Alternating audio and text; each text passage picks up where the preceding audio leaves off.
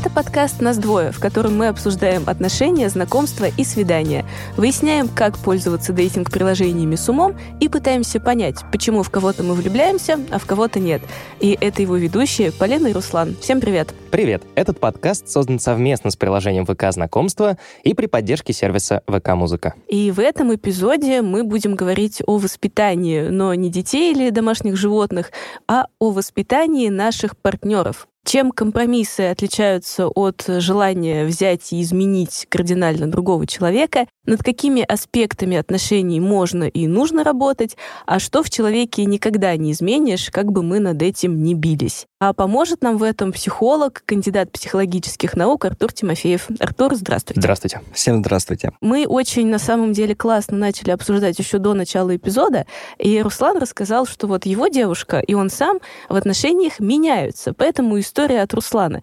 Чем же меняется девушка твоя в отношениях? И, кстати, ты сам. На самом деле, за собой каких-то кардинальных изменений я не заметил, но, наверное, я стал просто чуть более спокойным, но я думаю, это просто возраст. Типа, я уже старый. Старость, старость. Да, старость. Да. Вот. А девушка моя, я заметил, это прям по ней очень сильно видно, она стала меньше переживать из-за каких-то своих способностей, карьерных неудач. Ну, то есть она все еще из-за этого переживает, но как будто бы меньше, чем там два или три года назад. Она стала меньше задумываться о том, что она чего-то не может, и чаще просто делать, несмотря на то, что у нее все равно там подавленное эмоциональное состояние, она себя приучила к тому, что надо делать, несмотря ни на что.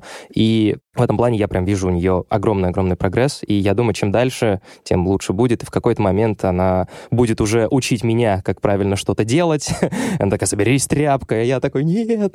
ну, в общем, наверное, мы придем когда-нибудь к этой ситуации. Артур, вот комментарий специалиста. А меняют ли нас отношения? И вот то, что описал Руслан. Действительно ли девушка его излечивается от сомнений в себе благодаря тому, что рядом с ней такой замечательный, прекрасный, взрослый человек, как Руслан? Или все-таки у нее есть психотерапевт? К которому она ходит, а не от меня, да. А, нету, да? Люди меняются не только в отношениях. Люди меняются всегда, всю свою жизнь. Очевидно, что есть вещи какие-то супер стабильные, которые мы поменять не можем.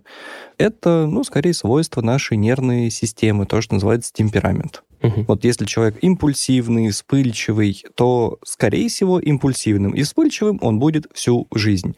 То есть он скорее может знать это про себя, он может научиться себя немножечко сдерживать в этом плане, там, отойти, подышать, вернуться, что-то сказать, например, да, ну, то есть какие-то такие навыки совладания, да, навыки поведения. Но при этом само желание что-нибудь вылепить такое эдакое вот прям сходу у него будет всегда. Черт. Простите. Сейчас сказала темпераментная Полина, да? Я считаю, что я очень спокойный человек на самом деле. Тут много тонкостей, и я сейчас сознательно упрощаю эти процессы, просто чтобы не запутаться в мелочах. Очевидно, что вот кроме такой базовой настройки, которая есть у нас при рождении, да, то, что называется темперамент, у нас есть некоторый формирующийся характер. А, то есть характер мы тоже заслуживаем, грубо говоря, в процессе прохождения жизни.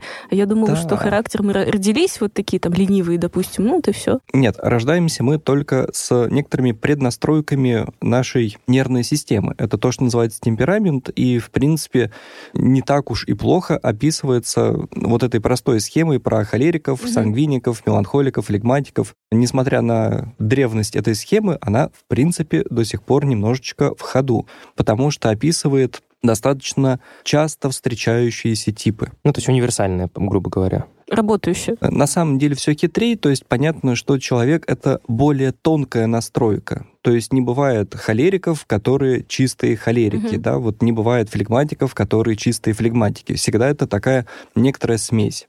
Но описанные черты, они, да, действительно подходят, они справедливы. И вот их мы поменять не можем, просто потому что мы рождаемся с нервной системой. По нервному волокну проходит сигнал, наша конструкция мозга, она тоже не меняется. И, в общем-то, это наше тело, наш организм, это то, с чем мы рождаемся. А вот характер — это то, что формируется прижизненно. Это как раз то, как нас воспитывают, то, что нас окружает в мире. То есть наши друзья, конечно же, наши партнеры. И чем старше мы становимся, тем больше на нас влияют скорее люди, которых мы выбираем, чем mm-hmm. те люди, в окружении которых мы родились. Это очевидно. Сам характер формируется плюс-минус так лет до 16. Дальше он тоже достаточно сильно кристаллизуется, то есть становится более-менее стабильным, но не значит неизменчивым при должном усилии поменять можно. Ну, нужно захотеть, видимо, поменять. Надо захотеть, да. Захотеть в смысле поменять другого или захотеть поменяться самому? Захотеть поменяться. Угу. Это скорее некоторая готовность к переменам. Просто есть такой, знаете, распространенный, ну тоже такой типичная ситуация из советских анекдотов про то, что э, жена там все делает по дому, а муж в выходные просто лежит на диване или там идет на рыбалку, ну занимается чем-то, простите, рыбаки, таким малоподвижным, спокойным э, и не бегает вместе с ней вокруг дома. Это характер, это темперамент, это лень, это нежелание человека делать что-то вместе с другим человеком. Вот если на прикладные рельсы это все переводить. Это все вместе, плюс культурный код и стереотипы. То есть в целом оправдываться, что, слушай, я ничего не хочу делать, э, потому что я флегматик, все-таки не, не прокатит. Все поглубже чуть-чуть. Это у меня кость флегматическая, да? Флегматическая кость. Да, действительно, для некоторых людей трудно будет сохранять активность на протяжении там 24 на 7, угу. да, и нужны периоды какой-то спокойные, да, которые тратятся скорее на восстановление или на какое-то обдумывание каких-то событий, произошедших э, за неделю, или за, в кавычках, некоторый набор сил. Ну, то есть сама нервная система, она работает достаточно инертно и медленно. То есть есть люди, которые не могут быстро переключаться с одной деятельности на другую. Или, например, если им приходится быстро переключаться, то у них должен быть какой-то период, когда они не делают ничего, чтобы себя немножко привести в стабильное состояние, иначе они начинают быть раздражительными, тревожными, агрессивными, ну и так далее. Не потому, что они такие всегда, а потому, что они не привели себя в порядок. Угу. То есть не стабилизировались после какого-то этапа интенсивной физической или умственной работы, да, или скорее даже эмоциональной, то есть некоторого эмоционального переключения там, с одной деятельности на другую. Поэтому, да, действительно, это могут быть индивидуальные особенности, и необходимость э, там, провести какое-то время пассивно, она может быть вполне себе реальной. Как про это поговорить с живыми людьми, потому что с вами понятно, у вас такой научный подход, образование, вы смотрите на человека и явно там понимаете, что происходит. Вот. Или когда к вам приходит клиент, вы можете понять, как мы оказались в этой ситуации, где один орет, а второй лежит и не поднимается. Но когда мы в отношениях, то как будто тебе кажется постоянно, что вот ты делаешь недостаточно. Ну, то есть там у тебя, допустим, молодой человек, который гоняет по всяким фестивалям исторической реконструкции, а ты думаешь, хочу полежать на диване. Но, блин, у меня же парень ролевик, наверное, нужно встать и срочно пойти что-то делать. Нацепить Боже, кольчугу.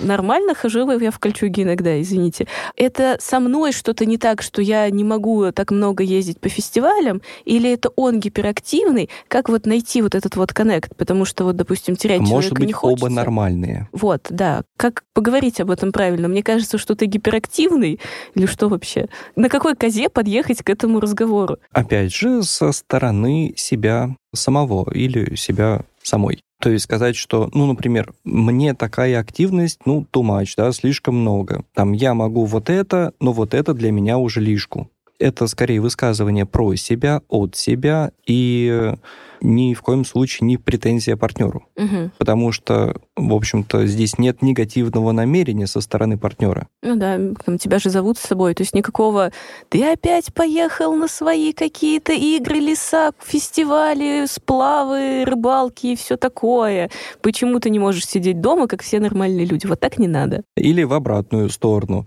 Ну что ж ты лежишь, как бревно, там давай уже куда-нибудь пойдем. Это может быть высказывание от себя. Там мне бы хотелось, чтобы мы вместе там прогулялись, э, там сходили туда-то, еще что-то. Еще один пример из такой жизненной ситуации. С одним из моих молодых людей, я помню, у нас был кардинально разный взгляд на отдых. И вот это интересно. Это, опять же, какие-то там наши особенности характера, особенности воспитания, темперамент или что? Потому что я ставлю все-таки на особенности воспитания. Ну, в общем, я люблю, когда у меня отдых приключенческий. То есть, когда мы поехали куда-то автостопом, пути мы потеряли палатку, потом мы попали в тайфун, потом мы три дня жили в аэропорту. Это я вкратце пересказываю свой отдых четырехлетней давности.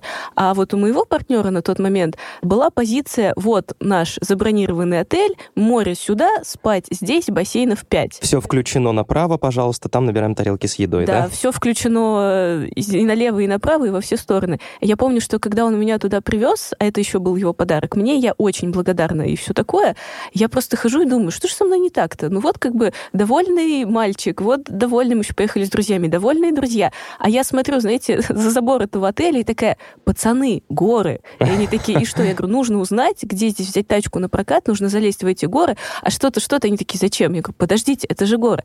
И как будто бы это тоже может стать ну, таким разладом в отношениях, потому что хотим-то мы одного, там, быть вместе, быть счастливы, а вот складывается по-разному. Это может быть, но не обязано быть разладом в отношениях. То есть никто не запрещает, например, какие-то отпуски проводить э, экстремально, какие-то более расслабленно. Никто не запрещает в отпуск ездить с друзьями или в одиночку.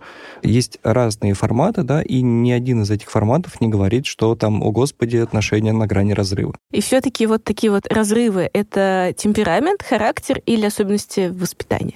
Чаще Диагноз. всего все вместе, Ага. потому что сам по себе темперамент, он не говорит о том, какие предпочтения у человека будут. Ну, например, есть холерик, который постоянно на все переключается, вот типа, о, горы надо залезть, да, о, бассейн надо прыгнуть, э, соответственно, надо узнать, какие экскурсии еще есть. Сейчас краткая шутка от моих друзей. Они говорят, что с тобой очень интересно иногда разговаривать, потому что ты что-то вдумчиво долго хорошо рассказываешь, потом такой, о, котик побежал. То есть такая переключаемость, да, и постоянный поиск новых ощущений. Холерик, он с удовольствием может переключаться между пятью бассейнами, да, прыгать то в один, то в другой, то в третий, то в четвертый. И для него это будет переключение. Для другого холерика переключение будет с бассейна на какую-нибудь экскурсию в горы. Третьему будет бассейн и море чередовать, и ему тоже будет нормально. А кому-то нужна там лодочная прогулка, да, а потом плавание. А кому-то, наверное, еще за пять дней должно быть 10 городов, иначе что это за отдых? Есть у меня такая Конечно. подружка. Конечно, конечно, конечно. То есть это именно про индивидуальные особенности при одном и том же темпераменте. Мгм. Это все еще холерик, но да, эти... их даже уже вон сколько. Но это разные холерики. Да, он переключается, но он может переключаться между вот всем на свете. А есть холерики, которые будут переключаться между отдыхом и работой. То есть он- они не могут нормально отдыхать все время. Они, например, отдыхают полдня, а потом полдня пойдут еще там поработают удаленно, например, на отдыхе. А потом опять пойдут отдыхать. То есть постоянное вот такое переключение вида деятельности. И это тоже норма. А если такое поведение твоего партнера тебя раздражает, ну не то, что раздражает, а давай, давай, вгоняет раздражай. Хорошо, раздражает, не знаю, вгоняет в ступор и в непонимание. Ты не представляешь, как можно именно так проводить время, например, именно так реагировать на какие-то вещи, там, излишне бурно, опять же, там, кричать. Ну, вот, когда мы говорили про темпераментного человека. Вопрос к тому, что мы в таком случае, нормально ли это, что мы хотим переделать другого человека, например, чтобы он был чуть-чуть поспокойнее, там, поменьше переключался, например. Ну, то есть, нормально ли это и возможно ли это? И нужно ли? Само желание, конечно же, нормальное, потому что мы хотим, чтобы нам было комфортно. Другое дело, насколько это правильно. Ну вот да, вот, да, да, да, да, да. будто- Про правильность как раз этого процесса я и хотел узнать. То Стоит ли? человек кричит не потому, что он, ну, не знаю, злой, а просто он так эмоционирует. Э, Простите, у меня мама такая, там просто разгон за 30 секунд происходит, она успела покричать, поругаться, поорать, остыть, и я такая с чаем. А что было сейчас, я сейчас не очень поняла. И все, у нее все нормально.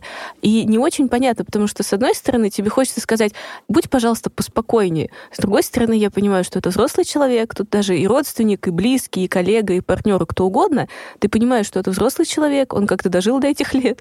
Он не будет меняться, потому что тебе так хочется. И вот где здесь компромисс? Не мог бы ты, пожалуйста, быть поспокойнее? Меня пугает, когда ты орешь.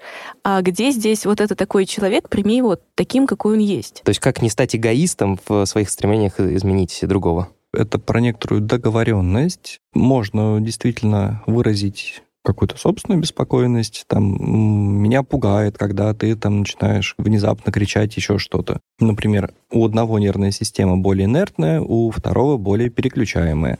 И там они, допустим, поругались. Тот, который переключаемый, он уже все отошел, ему уже все круто.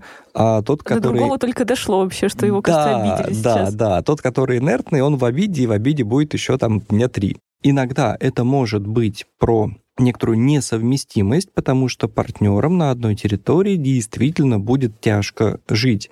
Вот такой настолько сильно по-разному работающая нервная система будет постоянно создавать конфликтные ситуации. Могут ли партнеры это преодолеть? Могут. Но, конечно же, придется очень много сил затратить на собственную регуляцию и на договоренности, которые с партнером придется заключать. То есть, по сути, это как раз компромиссные ситуации, угу. когда каждый из партнеров искренне заинтересован в том, чтобы не поменять другого, а поменять себя. Так, а, чтобы... то есть я так хочу быть с этим человеком, что я готов немножко скорректировать свое поведение, потому что действительно там кому-то страшно, когда я кричу. Да, и для меня это важно, и тогда я буду себя самого менять. Тогда, да, эти изменения будут скорее позитивными, и тогда эта пара точно будет иметь все шансы на... На успех. Да, и на совместное хорошее будущее. Но вот это, получается, надо обсуждать вот ситуативно, потому что мы же не можем взять человека, составить 500 пунктов. Анечки, конечно, здесь сейчас не хватает. Она нам сказала, почему не можем? Можно ну, и сейчас, нужно, сейчас, да? давайте, я сейчас все составлю. Составить, да, там 500 пунктов, указав вообще все вздох, выдох, туда-сюда, глаза слишком быстро шевелишь, еще что-то делаешь Голос слишком высокий, да, вот да, это Да, да, да. И обсудить каждый, каждый, каждый. То есть, видимо, это вот и есть такая притирка друг к другу, когда мы пытаемся понять, а что же нас бесит, пугает в другом человеке, и что мы сделаем с собой, что мы сделаем с ним, и как вообще прийти к какому-то компромиссу вот тут. История, которая была рассказана в самом начале, когда девушка стала менее тревожной, то в этой истории мы имеем дело скорее с ну, некоторым стихийным ответом. То есть, возможно, не девушка работала над собой, а скорее находясь в отношениях и имея стабильного партнера, который эмоционально более уравновешен, дает чувство безопасности, эмоционально может быть там ярким, активным, но я имею да, в виду... Вы просто мой красноречивый взгляд, видимо, сейчас поймали на Руслан. Уравномешанный Руслан. Да-да. Нет, нет, нет, я про другое, про то, что Руслан может быть ярким и эмоциональным, но он э, своей девушке дает ощущение безопасности. Угу. Безопасности, стабильности и спокойствия вот такого. И это ощущение, конечно, делает ее стабильнее и безопаснее. И, возможно, в этой среде ей и самой становится комфортней, и она прилагает некоторые, может быть, сознательные или несознательные усилия для того, чтобы это сохранить, и для угу. того, чтобы самой стать спокойней, если она это выделяет как проблему. Ага, это круто. Но вот здесь, опять же, не будем говорить, что мы сейчас о Руслане и его девушке. Если люди из таких отношений выходят, и как будто пропадает э, стабильный постоянный партнер, а с ним это чувство безопасности, тревожность вернется, или все-таки ты уже отдохнул, тебе понравилось это ощущение спокойствия, и ты с ним будешь идти дальше? Если эта тревожность была на более глубинном уровне, там на уровне личностном, и, возможно, она там была в составе какого-то, ну, не расстройства, но чего-то такого... Угу, особенности характера того же. Да, да, да. Чего-то такого очень глубинного, что сложно поменять. То тогда, конечно, она вернется. А если мы говорим про тревожность э, менее стабильную, более динамичную, более подвижную, сформированную не настолько давно в детстве, то, очевидно, результат закрепится. Так, отлично. Отправим Сашу к психотерапевту. Пунктик поставили, все хорошо. Это, ну, если продолжать, опять же, эту историю, а если, например, ситуация такова, что мы видим, как наш партнер пытается измениться, ну, вот опять же, если взять э, тот же момент с тревожностью, если мы видим, что там она или он пытается с этой тревожностью справиться, но раз в раз ничего не получается. Мы хотим человеку помочь, вроде каждый раз говорим, типа, все в порядке, не тревожься, я рядом, если что, давай обсудим, поговорим, проработаем, в конце концов, там, найдем вместе решение твоей проблемы проблемы. А это все равно не помогает, и человек как был тревожным, так им и остался. Или, если заменить слово тревожность на все, на что угодно на другое. Да, темпераментным, там, не знаю, унылым и все в таком духе. Если человек видит в этом проблему, то тогда лучше пусть обратиться к специалисту, потому что проблема может быть гораздо глубже, чем кажется изначально. Ну, например, такую штуку, как э, генерализованное тревожное расстройство, очень сложно победить самому. Победить самому, да. Э, э, это вот скорее невозможно. И одновременно со стороны это будет просто как, ну, высокотревожный человек. Угу. Но насколько глубока эта тревога, не специалист не поймет. А это требует медикаментозного лечения? Или это просто вот работа так, с психологом? консультацию, которую пойдешь получать после? Я думаю, что для наших слушателей это может быть важно. А, в целом лучше всего обратиться к психологу. Если психолог увидит необходимость перенаправить к врачу-психиатру, то он это сделает. Может хватить и работы с психологом, а может потребоваться медикаментозная помощь. Все случаи очень индивидуальны. Опять же, давайте уточним, что кто выписывает таблетки? Вот самое, Только врач-психиатр может выписывать лекарства. Поэтому психолог никаких лекарств не выпишет. Если он поймет, что случай требует медикаментозной поддержки и помощи, то тогда он перенаправит к врачу-психиатру. Я к тому, чтобы люди не боялись идти к психологам. Я слышу такой миф обычно. Я пойду к психологу, а мне там таблетки выпишут. Я такая, это вообще не так работает. Он Нет. тебе выпишет чай с ромашкой, да? Выпишет тебе леща, ну, в смысле, а потом чай с ромашкой. Возвращаясь к вопросам отношений. Отношения могут сделать нас хуже? Если Даже вы те, сейчас... в которых мы счастливы, вот, например. Если вы сейчас философски спросите, что такое хуже... Да, я не, не очень понимаю, что такое хуже. Ну вот смотрите, допустим, опять же, я, наверное, могу вспомнить какую-нибудь историю из жизни, но даже если без конкретной истории, я точно помню какие-то разговоры, то ли уж там взрослых, когда я была маленькая, то ли еще что-то, что вот, начала с ним встречаться и вообще себя потеряла там, либо, ну, это суждение других людей. Ну, то есть она стала людям. некомфортным для этих людей, которые знали ее раньше. Может быть. Либо она там, допустим, перестала общаться, а, либо она там забила на то, как она выглядит, к примеру, либо она там перестала заниматься саморазвитием, либо ушла в семью и не выходит на связь ни с кем, и прям занялась семья, дети, борщи ну там и так далее, и так далее, и так далее. У меня есть конкретная история. О, давай. У мамы моей знакомой есть сестра, с которой они долгое время находились, ну, в смысле, мама знакомая, ее сестра, они долгое время находились в очень тесных и дружеских отношениях, ну, то есть прям такая вот сестринская, нормальная человеческая любовь. В какой-то момент сестра выходит замуж, и в ней как будто бы что-то переключается. То есть она начинает там забивать на свою семью, перестает с ними общаться, у нее начинает постепенно-постепенно портиться с ними отношения, хотя до этого ничего вроде бы этого не предвещало.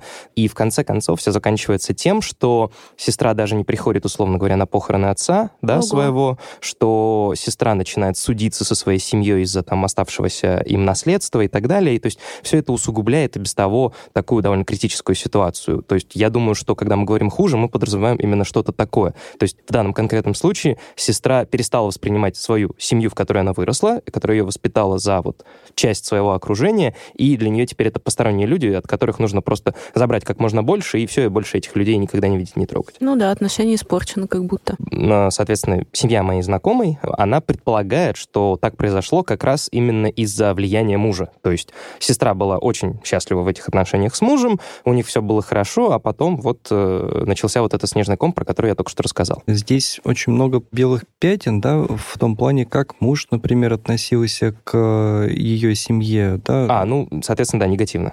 Я бы это расценил, ну, отчасти, например, как выбор человека. Угу. То есть человек же, все-таки мы говорим не про детей, а про взрослых людей. Он выбирает там, с кем быть, да, с кем строить отношения угу. и так далее. И то есть как будто была вот такая родительская семья с одной ролью, но она выбрала стать самостоятельной со своей семьей, с другой, партнерской, и поэтому, возможно, испортились отношения с той. Ну, вот если совсем отходить от эмоций в этой ситуации. То есть это может быть история про некоторую сепарацию может быть, были слишком какие-то очень плотные, там, чуть ли не созависимые отношения внутри семьи, да, я сейчас фантазирую. Ну, да, да, да. И когда сформировались отношения с мужем, они, например, тоже стали такими же сверхплотными созависимыми. А в, в рамках созависимых отношений могут быть только одни. То есть одна созависимость исключает другую созависимость? Ну да, они будут конфликтовать, враждовать. Я никогда не думала об этом в таком контексте. Может это быть так а может быть как-то по-другому. То есть мы сейчас, ну, скорее в поле, в поле фантазий. И вот это мне, ну, отчасти не нравится, да, потому что мы не можем быть объективными. Угу. Любая наша фантазия может оказаться как правдой, так и ложью. Ну вот давайте смотреть такую ситуацию, что если даже там вы встречаетесь с человеком, человеку не нравится ваша семья, и он вам говорит там, не общайся с мамой, не общайся с братом, не общайся, допустим, с такими-то друзьями, то вы остаетесь, ну это же ваш выбор. Вы выбираете этого партнера, который вам говорит такое, или вы говорите, слушай, как там было в Простоквашине, тебя я 15 лет знаю, а этого кота я впервые вижу. И ты уже тогда понимаешь, ты в эту сторону или в эту сторону, и уже это ответственность самого человека. Это не то, что там вот он тебя как-то супер изменил. Ты просто сделал выбор, налево или направо. Да, мне кажется, что рассматривать ситуацию с позиции выбора взрослого человека будет, ну, как-то более справедливо. Хотя, конечно, я оставлю ремарку, что если речь идет про отношения, в которых партнер ограничивает свободу другого партнера, да, там с этими не общайся, туда не ходи, эти плохие и прочее, прочее, то это, ну, как такой звоночек, что это скорее абьюзивные отношения. То есть это движение в сторону абьюзивных отношений. А если не ограничивает, но говорит там, ну, и друзья твои, конечно, странные, не знаю, как ты с ними общаешься. Это мнение или это такое вот уже? Ну, то есть там как бы из да, скорее ограничивает. Но это все равно, да, такая оценка. Особенно если ты не просил эту оценку, то, казалось бы, откуда она взялась. Ну, что называется, да. Но, тем не менее, да, там сама оценка, даже если она вот такая негативная, это все-таки не абьюзивные отношения. Угу. То есть, да, это не очень хороший момент. Партнер повел себя не сдержанно, это плохо, так делать не надо, но это не говорит о том, что отношения ужас-ужас. Если мы говорим сейчас не про выбор, а про то, как отношения могут поменять самого человека. То есть э, девушке Руслану повезло, там они делают друг друга лучше, но допустим, что можем ли мы из отношений выйти с открываю свой календарь, блокнотик, с пониженной самооценкой. Что там еще может быть? Вот какие еще такие С повышенной негативные? тревожностью. Повышенная тревожность. Спасибо, Руслан, подсказывай дальше. Недоверие к другим людям, особенно если это было плохое расставание. Боязнь следующих отношений. Ну и так далее по списку. Вот это что? Это нас отношения так поменяли? Или это я сама себя загнала в такие интересные особенности кукухи? Простите, Артур, за этот термин. Обычно все вместе редко люди попадают в какие-то деструктивные созависимые отношения, если у них нет к этому предрасположенности. Ну, например, если у них достаточно хорошие и четкие личные границы, они понимают, где мое, где чужое, и могут эти границы отстаивать, у них все нормально с самооценкой и все нормально с агрессией, то есть она не запредельная, но она и не подавленная, она подконтрольная, то вполне себе любые попытки эти границы продавить будут сталкиваться с разумной агрессией. И очевидно, что скорее отношения, которые начинают формироваться как деструктивные, распадутся угу. очень быстро. Если же мы говорим про складывание деструктивных отношений, то оба партнера должны быть к этим отношениям немножечко предрасположены. Например, их личностная конструкция должна предполагать развитие подобных отношений. Например, те же самые нарушенные границы, неумение регулировать собственную агрессию и так далее. Но, тем не менее, если даже у человека, ну, как говорится, что вот мы все в жизни, у нас одни и те же отношения, просто с разными партнерами, если мы ничего не меняем в себе. И даже если вы оказались в каких-то там чудовищно плохих отношениях в прошлый раз и в позапрошлый раз, это не значит, что все следующие будут такие же. Но как будто нужно с собой немножко разобраться, потому что если я правильно вас поняла, то если с тобой все окей, ты просто в эти деструктивные отношения, ты на них посмотришь, там, первое свидание, второе, пятое, а потом скажешь, что-то какая-то фигня, Нам и пойдешь. Да, вообще mm-hmm. не нравится мне. И пошел спокойно дальше, куда тебе надо. Поэтому занимаемся собой и, пожалуйста, ходим на психотерапию. Не является рекламой. Действительно, после каких-то деструктивных отношений, когда они закончились, лучше бы дойти до психолога и только потом э, готовиться к новым отношениям. В себе разобраться бы хорошо бы уже потом. Да. Когда мы готовились к этому эпизоду, все, что я находила про как договариваться, компромиссы и так далее, оно выходило с таким очень смешным заголовком «Воспитайте себе правильного мужа» или «Воспитайте себе жену». И там были такие шесть советов, и они все немножечко манипулятивные, вот, как будто это не История про отношения двух взрослых людей. Вот у меня есть Мама кот. воспитывает ребенка, да? Хуже. А, У меня есть кот. Я не очень опытный котовладелец, поэтому у меня есть книжка про то, как воспитывать кота. Вот книжка про то, как воспитывать кота, она, по-моему, больше учитывает психологию. Артур, прекратите плакать. Она больше учитывает психологию, чем эти советы. Вот, советы, значит, зачитываю. Совет первый. Перестаньте кричать на мужа. В целом, как бы здраво. Но, опять же, если ты темпераментный человек, то, ну, как будто там, не знаю. А второй совет, он, ну, такой. Перестаньте заставлять мужа, будьте хитрее. Насколько это жизни вообще способный совет? К сожалению, это жизнеспособные советы. Вопрос, к какой жизни они приведут. Очевидно, что там «будьте хитрее» — это совет скорее про «будьте манипулятивней». Нет, здесь есть нормальные советы, типа чаще хвалите, подбадривайте, там... Это разумно. Да, принимайте человека таким, какой он есть, либо ищите общее решение. Ну, то есть вот А они... потом, будьте хитрее, не кричите на мужа.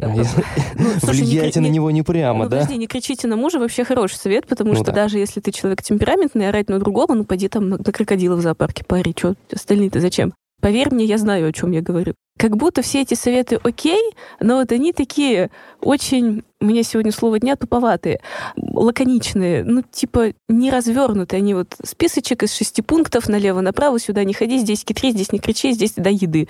Кормить три раза в день. Можно ли пользоваться такими советами из интернета, или все-таки нужно с долей критичности к ним относиться? Прокормить я, в принципе, согласен. То есть в целом воспитание мужа и воспитание кота, там есть некоторые общие моменты, я так понимаю. На самом деле, да, действительно, большинство советов из интернета, они безответственны. Потому что человек, который их пишет, ну, во-первых, мы не знаем его образование, а во-вторых, он действительно не несет, объективно не несет никакой ответственности за эти советы. И это важно, потому что вы-то будете нести ответственность за свои поступки Мгм. и будете за это пожинать да, какие-то итоги, да? Или это будет что-то хорошее, или будет не очень хорошее. Поэтому, если мы говорим про воспитание партнера, то обычно мы говорим про какие-то манипулятивные вещи. И это скорее со знаком минус, а не плюс. Нормальные позитивные изменения в партнерах, конечно же, происходят. Это нормально, изменения в человеке. Но нормальные изменения, как правило, происходят взаимно, с двух сторон, когда оба партнера хотят поменяться, потому что они дорожат отношениями. И, например, там мужу некомфортно, когда жена кричит, жена пытается с этим что-то сделать. Например, дошла до психолога, поработала со своей агрессией, научилась ее выражать как-то иначе. Пошла кричать в зоопарк. Например. Бьет посуду. Но уже не об мужа, заметь, а просто бьет. Просто бьет. Это уже вообще вполне себе хорошая динамика. Тарелку вот так вот, да? А, просто как будто, знаете, в самой формулировке «воспитай себе хорошего мужа» или «воспитай себе хорошую жену» уже какой-то кроется дьявол, потому что воспитывают там, родители воспитывают ребенка, я воспитываю кота. Сейчас грустно звучит. Это твой ребенок. Да он, блин, знаешь, у него такой взгляд, как будто он повидал жизни старше меня. Я в целом иногда сомневаюсь в этом. То есть это все равно такая позиция сверху. Мы несем что-то другому человеку ультимативно. Ты, конечно, можешь там как-то иметь свой выбор, но в каких-то рамках, которые я тебя ставлю. И когда мы говорим про отношения, как будто воспитывать равноценного себе человека странновато. Если мы говорим про воспитание партнера, то мы говорим про однозначные разные ролевые позиции. То есть есть позиция над, доминирующая, есть позиция под, подчиненная. Очевидно, что партнерские отношения подразумевают партнерство, да, из самого названия То это есть сказано. равенство, давайте словарь синонимов. Да, то есть некоторое равенство, а не доминирование, подчинение. Это уже какой-то другой формат отношений. Может быть, конечно, кому-то нравится, но все-таки давайте как-то аккуратнее друг У нас не другу. БДСМ подкаст, да? Да почему нет, в конце концов?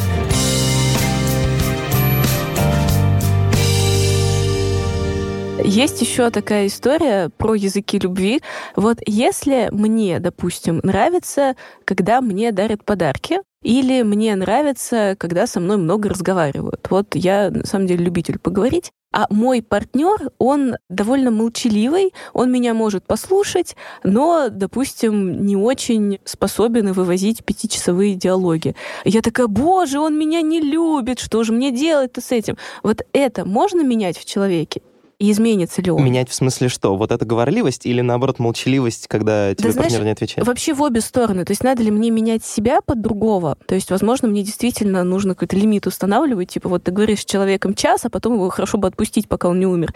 А другой человек, э, ну, надо ли мне из него вытягивать слова? Говорит, ну, пожалуйста, мне так важно обсудить еще вот это.